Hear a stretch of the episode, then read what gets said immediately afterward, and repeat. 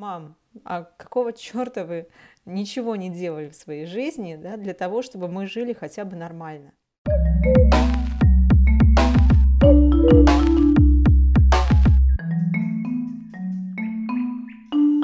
Привет, это Лина и подкаст Сега на Эко. Сегодня уже седьмой выпуск, и я решилась прикрутить сюда Patreon, поэтому теперь вы можете поддержать меня не только отзывами, но и рублем. Ссылка на Patreon находится в описании к этому выпуску. Ну а о сегодняшней героине я скажу, что это эко-журналист, эко-блогер и автор школы экологичной жизни и материнства. Встречайте, Анна Тятте. Привет, Аня. Привет, Лина. Аня, как у тебя получилось основать эко-школу? А, до этого я была эко-журналистом. Ну, а еще до этого я была просто журналистом. И в какой-то момент э, моей, скажем так, карьеры, да, мне стало неинтересно делать просто новости о том, о сём, о разном. И меня реально стала волновать тема экологичности. Меня стало волновать, что я оставлю своему ребенку после себя, какую планету я ему передам. Хотя у меня на то время еще не было детей, а, но я уже видела масштабы вообще бедствия, а, масштабы загрязнения окружающей среды, понимала, что все это мы делаем сами, своими же руками, и мне стало страшновато за то, что вообще останется после меня. И не скажет ли мне потом ребенок или внук, «А, мам, а какого черта вы ничего не делали в своей жизни да, для того, чтобы мы жили хотя бы нормально? А это в каком году было? Ну, это было в 2000 году, 2010, наверное, вот так. То есть это реально до экологического да, хайпа? Да, да, гораздо раньше, может быть, даже еще раньше, там, в 2009 я стала об этом задумываться. А, и, соответственно, меня стало это все беспокоить, волновать, я стала искать информацию. А поскольку как-то работа журналистом, она подразумевает, то есть это не только работа, а образ жизни, то все это очень связано было. И поскольку я могла предлагать темы а, в редакции, на которые, ну, на которые я хотела снимать сюжеты, я стала предлагать вот что-то такое. И время от времени мне разрешали делать это, то есть то я там про переработку мусора, то про еще что-нибудь такое. Ты снимала прям видео сюжеты? Да, я работала на телевидении, я снимала сюжеты. А, в 2010 году в Петербурге стали появляться экоактивисты, которые стали делать уникальные проекты, про которые просто ну, нельзя было не рассказать в принципе. А, появились э, ребята из «Мусора больше нет», они проводили большие субботники по уборке территорий где бы то ни было. А, волонтерили таким образом. Появились первые акции раздельного сбора, тоже я ребят лично знала, с ними знакомилась, я восхищалась тем, что они делают, сама участвовала, конечно же. И там благотворительный магазин «Спасибо» открылся, что тоже было прям нонсенсом на то время, о нем говорили все. И таким образом я вовлекалась в эту эко-жизнь, и на одном репортаже «Дело не останавливалось», я, конечно же, во всем этом участвовала. То есть я до сих пор с теплотой э, вспоминаю вот первые акции того же раздельного сбора, когда со всего города только в одну точку в центре Петербурга все везли. Это сейчас у нас так, э, где угодно можно сдать вторсырье, по сути, а тогда не было таких возможностей, и мы были рады хотя бы им. А, и вот таким образом я жила, потом я понимала, что уже невозможно а, раз в месяц рассказывать о чем-то экологичном, потому что хоть появляются какие-то проекты, решающие проблему, но сама проблема тоже прогрессирует. А, и я стала предлагать на телевидении уже постоянную рубрику, постоянный проект такой. А, но мне все говорили, что нет, Аня, это не интересно, это не рейтингово, да и вообще тут у нас все, а, все будут бояться смотреть, потому что ну, люди не хотят воспринимать негативную информацию в большинстве своем. И, в общем, мой проект заворачивали. И только в 2013 году, благодаря тому, что год был объявлен годом охраны окружающей среды, а канал у нас был исключительно государственный, такой проправительственный канал Санкт-Петербург, а, то нам, мне дали добро, сказали, ну окей, раз официально год такой объявлен, то нам надо эту тему освещать. Вот хочешь освещать, пожалуйста, карты в руки. Я разработала проект, который назывался «Эко-студия». А, это не, ну, такие небольшие у нас были выпуски, но тем не менее они были очень насыщены информацией, концентрированы, и я преподносила не через э, такую позицию, что все плохо, мы все умрем, а через позицию, а что каждый человек может сделать для того, чтобы проблема не развивалась, да, чтобы остановить эту проблему. То есть если я говорю о том, как много пластика в нашей жизни, то что я могу сделать, да, что обычный горожанин может сделать, куда он может сдать этот пластик, как он может вообще не использовать этот пластик и так далее. То есть давала еще и совет, практические советы. А, и очень хорошо пошла передача. Она завоевала несколько премий, таких э, и общероссийских, и даже международных. В общем, там 4 или 5 премий Экостудия получила. А, но потом, через пару лет уже, даже меньше, чем через пару лет, а, но я поняла, что и в этих рамках становится очень тесно, потому что рубрика выходила не каждый день, да, но все-таки на съемки ее требовалось достаточно много времени, и в рамках вот этих вот там пяти или семи минут уместить все, всю информацию было часто невозможно. Иногда вот надо рассказать о какой-то проблеме, а это не уместить в такой маленький хронометраж. Но больше мне не давали, и на многие темы я тоже не могла говорить, поскольку еще существует какая-то внутренняя политика, внутренняя цензура на телеканалах, и какие-то коммерческие, да, там, организации, структуры я не могла называть, потому что это бы расценивалось как реклама, хотя инициативы могли быть очень крутые и так далее. Словом, а, я поняла, что надо делать блог, там я уже смогу говорить обо всем, что хочу, да, и сколько хочу. И таким образом родился блог. Вот, но блог тоже существовал, ну и существует по сей день. И по мере того, как я сама стала углубляться и углубляться в эту тему, а, потом, когда у меня родился ребенок, я поняла, что у людей есть запрос а, на информацию, да, вот, чтобы жить экологично, чтобы сделать свой быт экологичным, поскольку это напрямую связано со здоровьем, но вот это такая разрозненная даже информация, пусть в блоге я об этом пишу, но она там, да, статья вышла три месяца назад, например, люди уже ее потеряли, уже не увидели, и собирать все в систему самостоятельно практически невозможно. Особенно если ты молодая мама. Это просто нет времени, да и не только у них.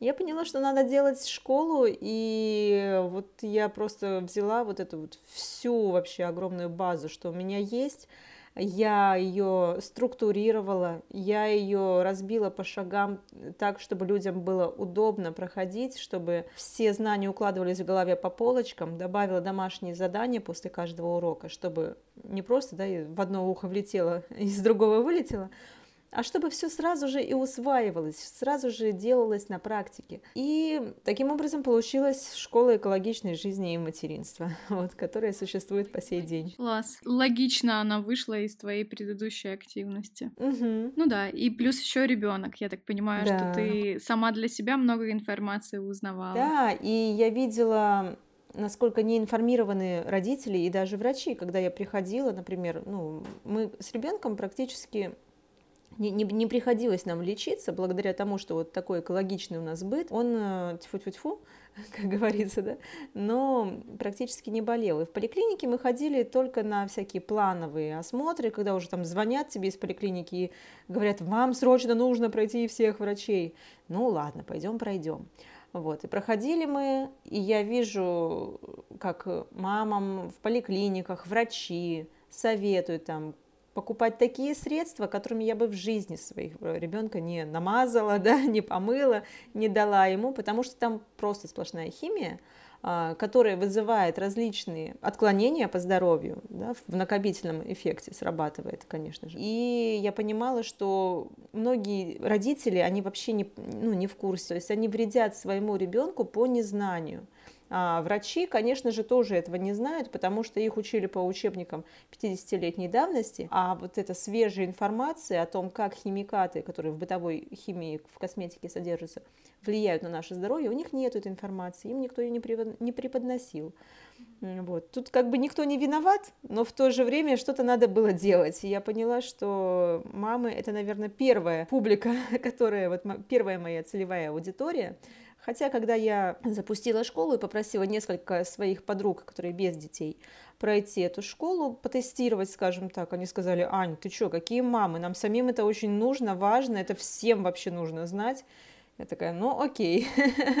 Я видела у тебя блоки про косметику есть, я вот тоже хотела. Я когда составляла вопросы к интервью, думаю, так, с одной стороны, это выпуск должен быть про эко-материнство, но очень хочется узнать для себя, какие ингредиенты надо смотреть на упаковке, как, каких избегать. Мы сейчас э, вернемся к конкретным вопросам, но э, такой э, вопрос с подковыркой все-таки это идеология или бизнес? Что это больше для тебя? Конечно, идеология. Бизнесом это назвать можно с большой натяжкой, поскольку бизнес требует э, ну, другого подхода. Хотя недавно я побывала тут на обучении социальному бизнесу и поняла, что все-таки это у меня социальный бизнес, скажем так. Это который в первую очередь решает проблемы людей, а у меня тут получается в совокупности, он решает проблемы людей, он про, решает проблемы в окружающей среде, поскольку мы перестаем да, причинять ей вред, и, соответственно, приносит деньги мне. Получается такой вин-вин со всех сторон, и это называется сейчас социальным бизнесом. Возвращаясь к нашему разговору, как ты считаешь, что на выходе получают ученики? Почему они заинтересованы в обучении обычно? Они получают на выходе, во-первых, алгоритм, как им вообще, чем им пользоваться в быту, э, как им читать составы, как им покупать э, те или иные средства, как отличать э, настоящие экотовары от подделок. Но это даже не главное. Самое главное, что они понимают, получают, во-первых, здоровье, потому что у многих результаты идут сразу – меня очень вдохновляет э, опыт одной моей ученицы. У нее как было дело? Она мама двоих детей, двух девочек, и она пришла с такой проблемой. Ну, правда, она ее не озвучивала. То есть она пришла на курс и пришла, да, а потом она, она уже озвучила, а, что у одной из дочек, ну, девочка маленькая, там лет 6, может быть, была проблема, а, постоянно болел живот после еды. Причем неважно, что ребенок ел, то есть одно либо другое, ну вообще разные продукты они ели, а у нее вот болел живот после еды, и спустя какое-то время после живота начинали болеть ноги. Случай странный. Врачи не понимали, что происходит. Там она сдавала кучу анализов. А, пытались они это как-то лечить, но в итоге проблема не уходила. А мама ее стала учиться у меня на курсе, и как раз вот первый блок посвящен бытовой химии, второй блок посвящен косметике, дальше там уже идут продукты, там а, одежда, игрушки, мебель и так далее, посуда, вот, раздельный сбор. Но проучившись две недели, на третьей неделе она пишет, вы не представляете, но у моего ребенка прошли боли. То есть у нее перестало это все болеть. А штука в том, что уже с первых лекций ученицы начинают менять свой быт, то есть заменять не экологичные средства на экологичные. Она говорит, так проблема была в средствах, которыми я пользовалась. По незнанию просто, и вот по незнанию я вредила своему ребенку, а, вот. Э, ну, теперь, слава богу, все прошло, и теперь проблема прошла мне надо тоже пересмотреть. Вот что касается бытовых средств, потому что у меня обычный ферри, наверняка какой-то он жуткий. Но вот я сейчас разберусь, я сейчас узнаю. Первая э, лекция, бесп... ну, она бесплатно идет. Соответственно, если хочется посмотреть вообще, что, да, как-то чуть-чуть хотя бы начать разбираться со своим бытом, я тебе советую взять вот эту первую лекцию, пройти ее, и уже хоть как-то станет что-то понятно. Да, Фейри — это зло.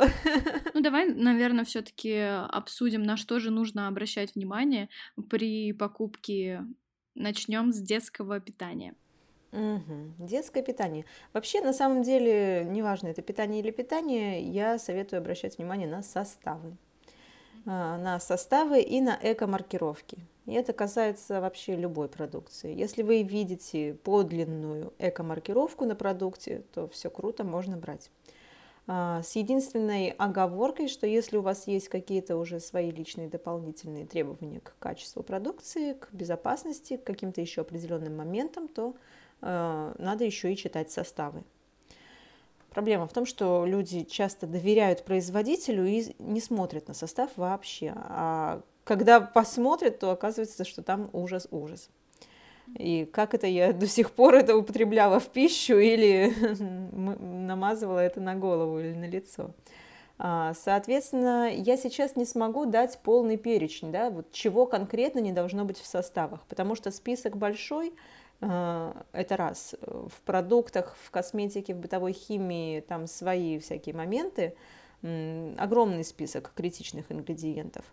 И вот это я даю на курсе. А, так что вот конкретно так ответить на вопрос сложно. А, но да, что касается эко-маркировок, это да, как такой запасной э, вариант действий, который обезопасит от многих неприятных веществ. Эко-маркировки должны быть подлинные. Это не абы какие значки, где нарисован листик или планета, или капелька воды, ну что-то такое, отсылающее к природе. А, или треугольник из стрелочек, да, это знак переработки. А, это не совсем то, о чем я говорю. Подлинные экомаркировки, они признаны на международном уровне, они э, проводятся э, независимыми экспертами, и имеют совершенно четкое изображение, зафиксированное. Их можно найти у меня в блоге. А если, например, в Инстаграм зайти, то можно ввести хэштег Анна, нижнее подчеркивание, экоблог, нижнее подчеркивание, ликбез. И сразу вам вылезет картинка с эко-маркировками, а, на которые я советую опираться при выборе товаров. Там не все эко-маркировки, которые есть в мире, но там основные, которые для России и СНГ, в общем-то, применимы. Вот, они чаще всего встречаются на товарах у нас в стране.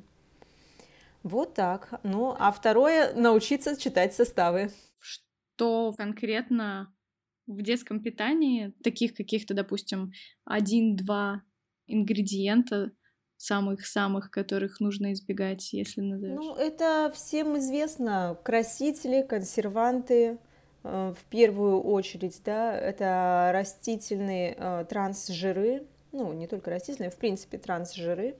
Э, это под трансжирами может быть написан, да, тоже как альтернативное название кондитерский жир, может быть написано, как еще его, гидрогенизированные там, растительные масла.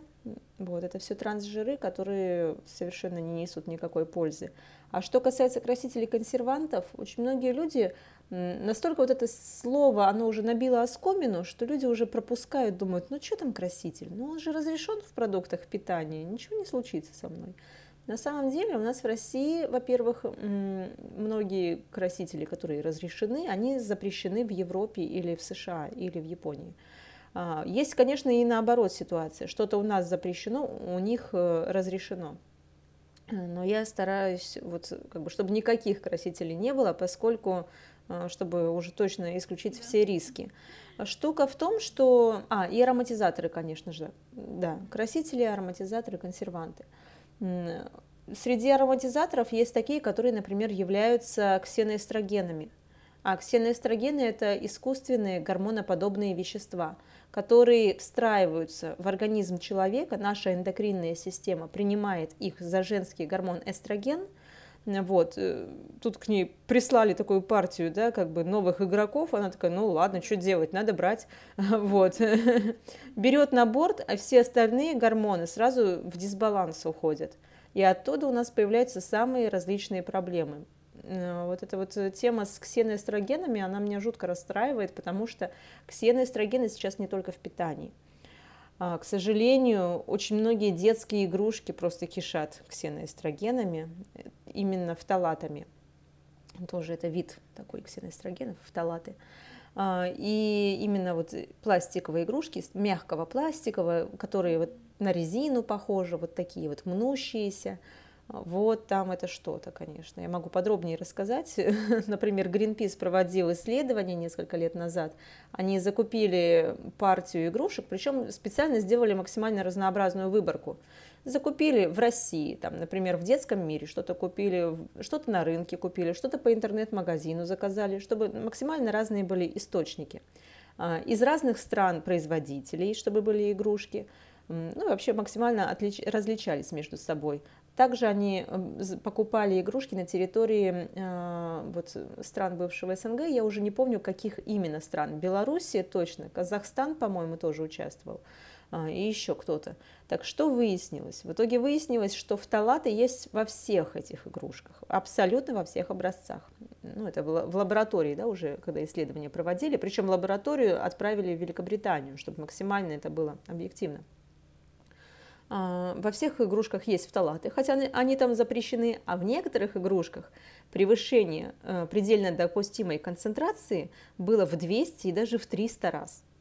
Вот представьте, как это возможно в детских игрушек. А, а с виду это обычный мячик. Ну вот ничего не предвещает виды. Обычный мячик, обычный там резиновый мишка. Кто-то мне говорит, о, ну это все Китай заполонил. Оказывается, нет дело не в Китае, потому что у них же там в отчете Гринписа было указано, какая страна изготовитель. Там были китайские игрушки, да, китайские тоже содержали фталаты, но больше всего их было, вот там, где в 200 раз была превышена норма, это, по-моему, как раз было, было российское производство, резиновый мишка. Ой, это почти как вообще чернобыльская радиация. Типа того. Да, поэтому я и учу этому. Я вижу, что происходит, да, как бы с нашими детьми, мне очень хочется, чтобы все детки были здоровы. Меня жутко расстраивает ситуация, когда э, почти каждый ребенок сейчас маленький с аллергией, например, mm-hmm. или с какими-то хроническими заболеваниями. Почти у всех я это вижу. И это очень расстраивает и печалит. И это все, к сожалению, влияние просто вот быта, влияние тех товаров, которыми мы пользуемся, которые мы детям покупаем. Да, да, и может мы сами здоровее бы были. Да. Что уж там, сначала маску на себя, потом на ребенка. Совершенно что... верно. Так, а что касается бытовой химии, то есть я поняла а, касательно детского питания, и я по тому же принципу постараюсь себе продукты покупать. А, в, что касательно бытовой химии, может быть, пускай это будут не самые опасные ингредиенты, но вот парочку, которые должны меня наводить на какие-то мысли. Угу. Если вы видите в составе А, ПАВ, да, вот эти вот буквы А-ПАВ, а, лучше не брать. Это чаще всего, но если там нет приписки растительного происхождения, тогда еще окей. Но чаще всего там не растительное происхождение, и это поверхностно-активные вещества синтетические. А, которые оказывают негативное влияние на нас и на окружающую среду тоже. Вообще все, что касается химии, там обоюдно идет воздействие и на человека, и на окружающую среду, потому что мы же сливаем это все в канализацию. Вот. А канализация часто не очень, не очень хорошо очищается, где-то она не очищается вовсе и сливается в, так, таким же, в таком же виде в природу. А, соответственно, вот тут палка о двух концах. Так вот, э, а это первое, на что мы обращаем внимание. А, второе, так сейчас скажу, отдушки, конечно же, потому что отдушки это тоже, э, ну или ароматизаторы, они же ароматизаторы, это могут быть те же самые э, ксеноэстрогены, про которые я уже сказала. А, туда же красители, туда же консерванты, э, что у нас еще? Соли ЭДТА, есть вот такие тоже аббревиатура. ЭДТА. Может быть по-английски написано, может быть по-русски написано. А, опять-таки негативное влияние на здоровье и на окружающую среду, оно выявлено даже на окружающую среду больше, чем на здоровье. А, фосфаты. Фосфаты прямо тоже беда-беда, и лучше покупать без них. Именно из-за фосфатов у нас Э, много проблем с, вот, например, с водными источниками, поскольку обилие фосфатов, оно провоцирует рост сине-зеленых водорослей, такой неконтролируемый буйный рост, когда уже просто все живые организмы начинают задыхаться от того, что им не хватает кислорода. А, вот, да, ну и на здоровье людей тоже не очень хорошо влияет. Вот, пожалуй, такие основные. Да, а есть какой-то твой любимый бренд, который ты могла бы посоветовать? Вот, знаешь, я не очень люблю советовать бренды. Почему? Объясню. Потому что производство такое дело, оно может меняться. Сегодня бренд может быть экологичный и прям замечательный, а через пару месяцев он уже может изменить свой состав, да, свой состав средства. И то, что я посоветовала, уже будет совершенно неактуальным, а человек будет думать, что все окей. Вот, послушает подкаст через полгода и Скажешь, подумает, что это. да, да, да. Так что я на себя не беру такой ответственности. Я в любом случае, даже если бренд знакомый, я при покупке лишний раз прочту состав, чтобы убедиться, что все нормально, и уже тогда его куплю. Вот. Да, а, справедливо, должна сказать. Вот у меня следующий вопрос. Как отличить маркетинговый ход от действительно важных ингредиентов продукта? Я думаю, что ты уже сказала выше. Не вестись на эти а-ля листочки, капельки имитирующие. Если есть что добавить. Надо знать, как выглядят настоящие эко-маркировки. А, лучше выучить. Да? Ну, можно, конечно, себе сохранить эту картинку а, на телефоне и опираться на нее как на шпаргалку. Можно скачать э, приложение. Например, есть приложение Ecolabel Guide. Оно доступно и для Android, и для iOS, и таким образом это сканер эко-маркировок. То есть очень удобно. Открыл на телефоне, просканировал, да, навел на товар, просканировал, тебе приложение выдает, что это вообще за знак, что, о чем он говорит. Настоящая это маркировка или это что-то другое. Вот, таким образом удобно пользоваться, и все же я советую выучить, как выглядят эко-маркировки. Это несложно, их не так много, э, зато вы уже не будете зависеть ни от гаджета, ни от шпаргалки, если у вас вдруг не оказалось ее под рукой. У вас уже глаз будет наметан. И, в принципе, научиться со- читать составы, это тоже несложно. Вот в моей эко-школе э, девочки за пару-тройку недель, как орешки уже щелкают эти составы, даже если были гуманитариями всю жизнь, я вот чистый гуманитарий, мне всегда казалось, что вот эти вот химические ингредиенты распознавать я никогда в жизни не смогу. В итоге я не только смогла, но и учу этому других людей, и это совершенно-совершенно просто, даже ребенок сможет.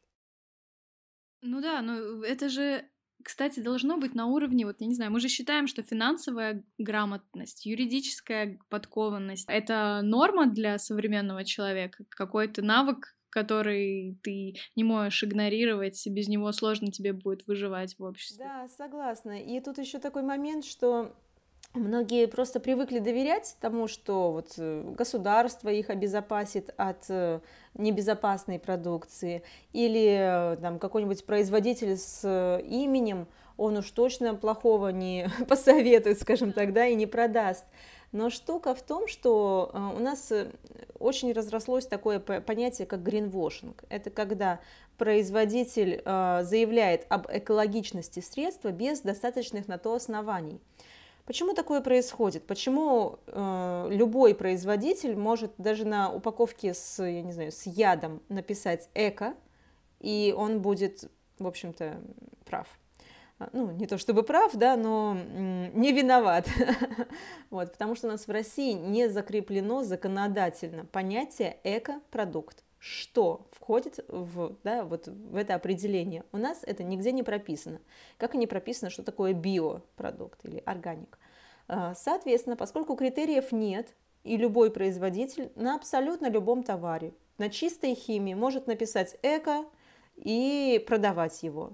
И предъявляй ему претензии, не предъявляй, ничего, все бесполезно. Поэтому исключительно в наших интересах да, научиться распознавать, отличать подлинные экотовары от подделок, отличать их по составам и по эко-маркировкам. А, и таким образом это же зона нашей ответственности, наше здоровье. Звучит вот. так, как э, спасение утопающих э, в руках угу. самих утопающих. Так да? и есть, так и есть. По факту есть два пути. Для человека, который еще не щелкает составы как орешки, вот так.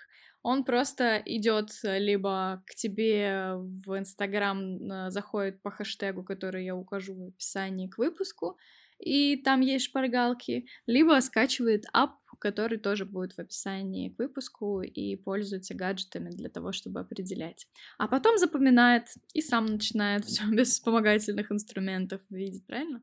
Да, это актуально, но только для того, чтобы разбираться, как покупать эко и не эко-химию. Что касается других моментов, там у меня, я ищу считаю необходимым каждому человеку все-таки а, жить экологично в плане того, что да, задуматься о сортировке отходов дома, о том, куда их сдавать в переработку, а вот такие об экономии ресурсов дома, вот и этому я тоже учу, и поскольку это тоже напрямую влияет на природу и на будущее наших детей и на нас самих. А, и что касается питания, например, у меня там тоже немножко более так углубленно. Одними эко-маркировками дело не ограничивается. Ну да, если интересно, можно тоже зайти на сайт школы и посмотреть модули, которые есть. Но они достаточно широкие.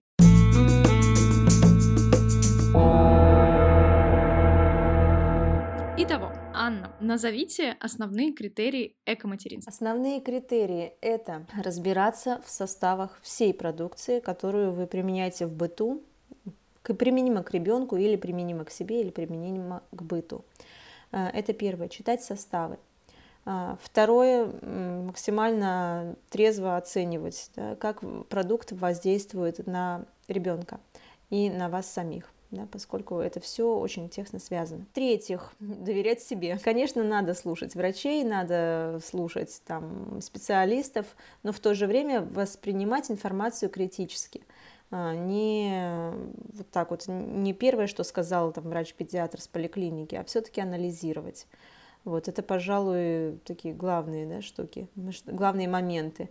И четвертое, да, это все-таки сделать экологичным свой быт на вот пяти уровнях. На уровне бытовой химии, на уровне косметики, на уровне питания, на уровне тех предметов, которые окружают малыша, это мебель, игрушки, одежды, посуда, и на уровне э, сортировки, ну и вообще обращения с отходами дома, потому что это будет влиять на его будущее. Спасибо тебе, что согласилась на интервью, и до новых встреч. Спасибо тебе большое, что позвала меня. Желаю всем здоровья и экологичности. Пока.